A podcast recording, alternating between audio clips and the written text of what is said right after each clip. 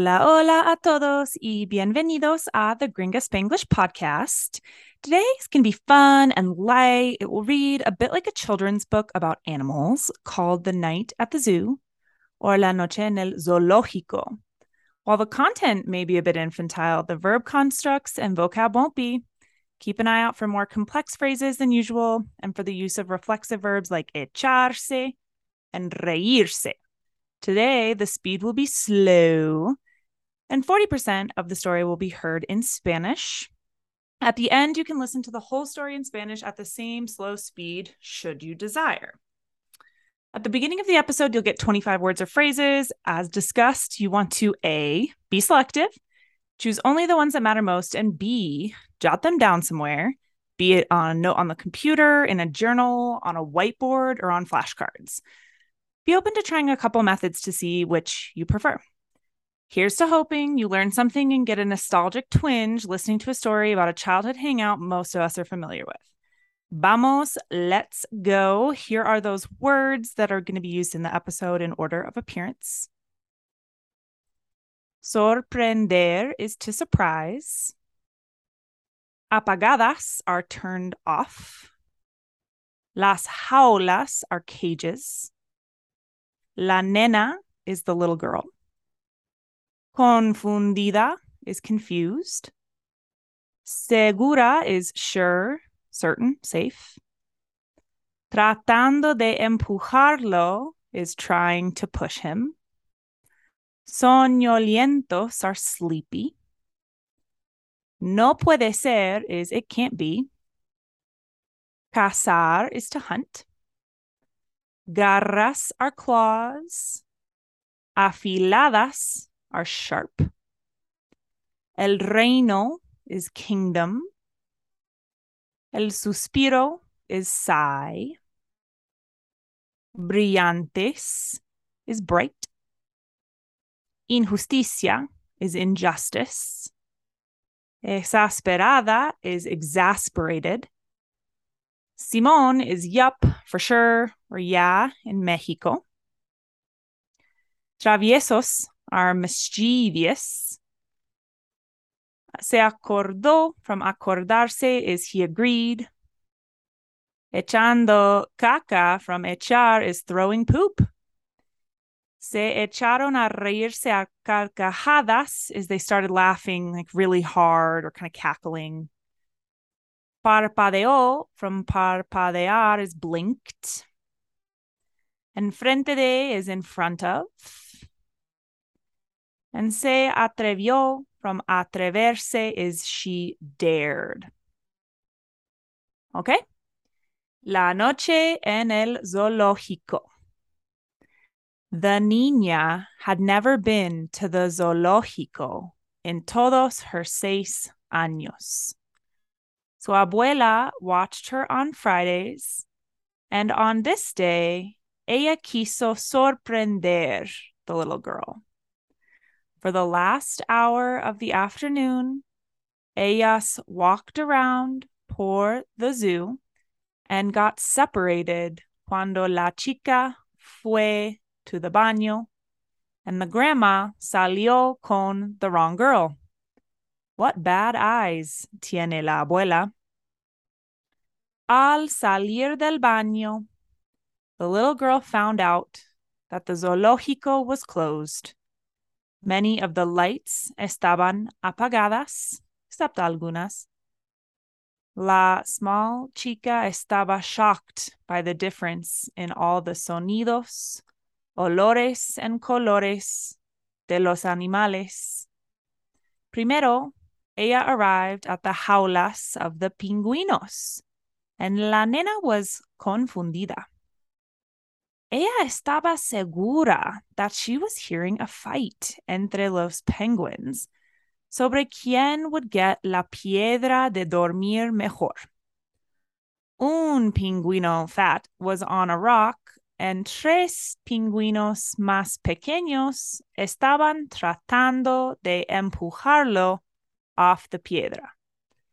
El gordo didn't care, only siguió eating pescado con ojos soñolientos. Weird, pensó la nena. No puede ser. Upon llegar to the tiger cage, oyó una mamá teaching her bebé cómo to sharpen las garras in order to cazar mejor. Con garras y dientes afiladas, you will become el mejor cazador in todo el kingdom, le dijo to her bebé.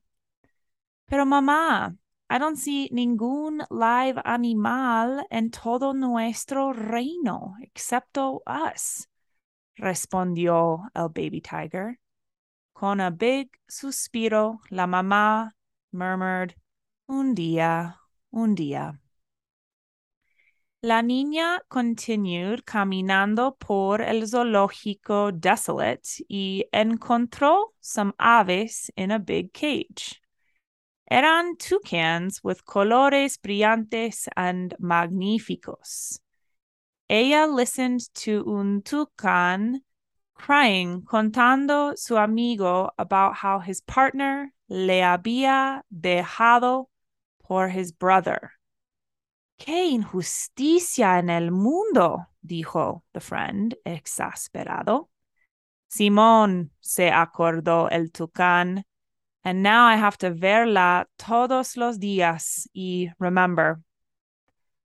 Triste about the pájaro depressed, the girl continuó on the path and vio a scene mucho más heartwarming.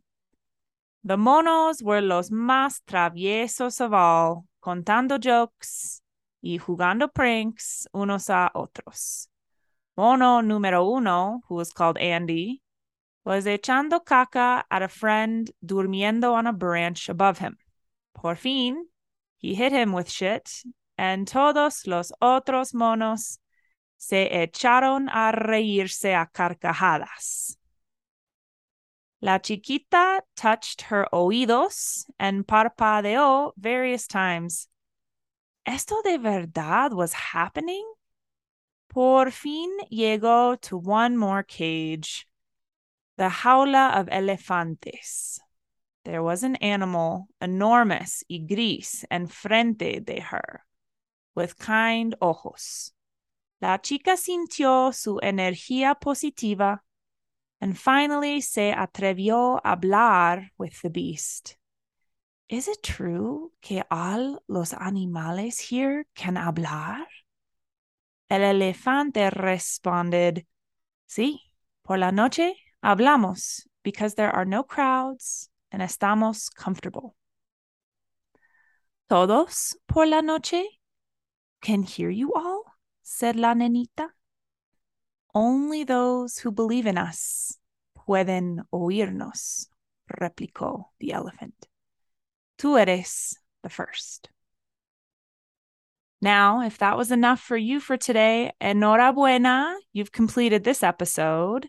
If you're hungry for más, here comes the full Spanish version. La noche en el zoológico. La niña nunca ha ido al zoológico en todos sus seis años.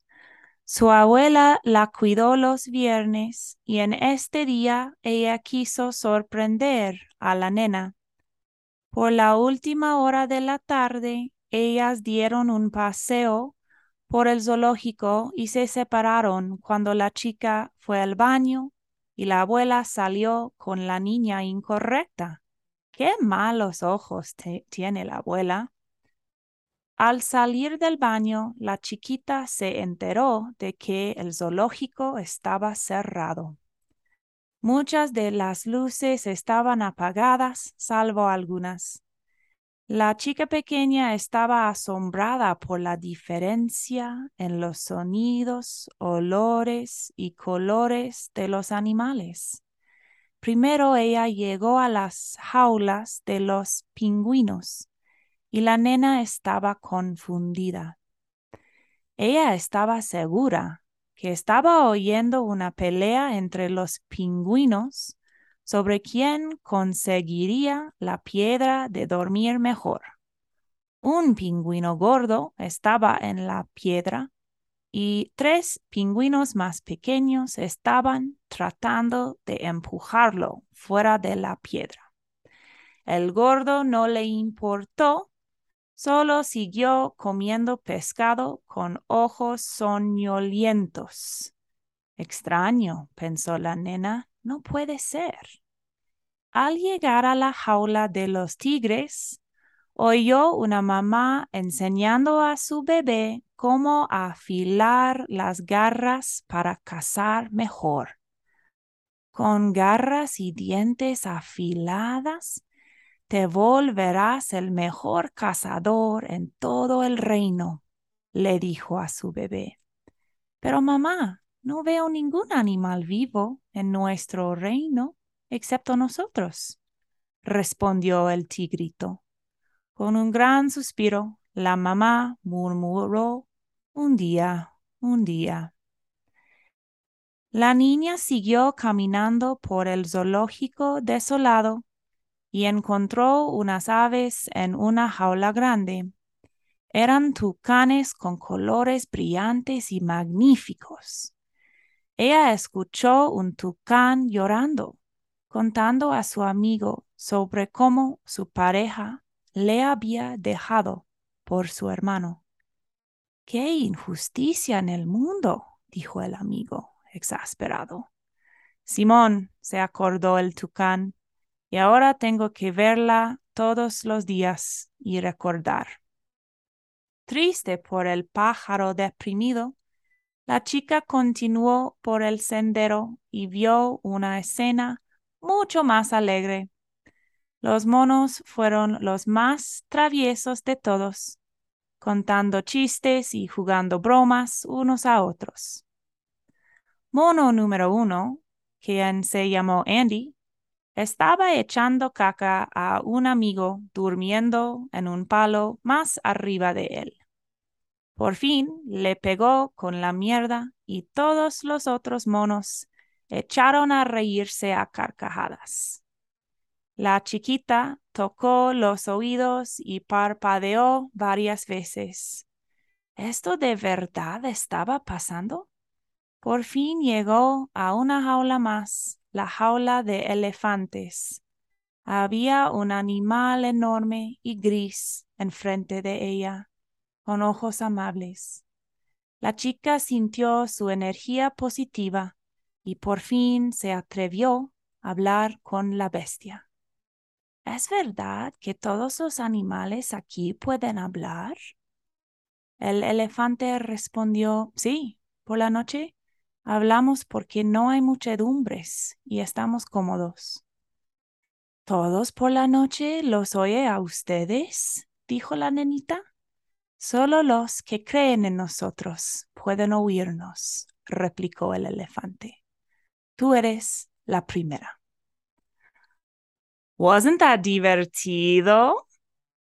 Before we go, just a reminder that if you are looking for more practice on your journey to learn Spanish, I am here to help, whether you want to become a client or not. If you email me at gringaconsulting at gmail.com, I will send you a free resources sheet of things you can access online.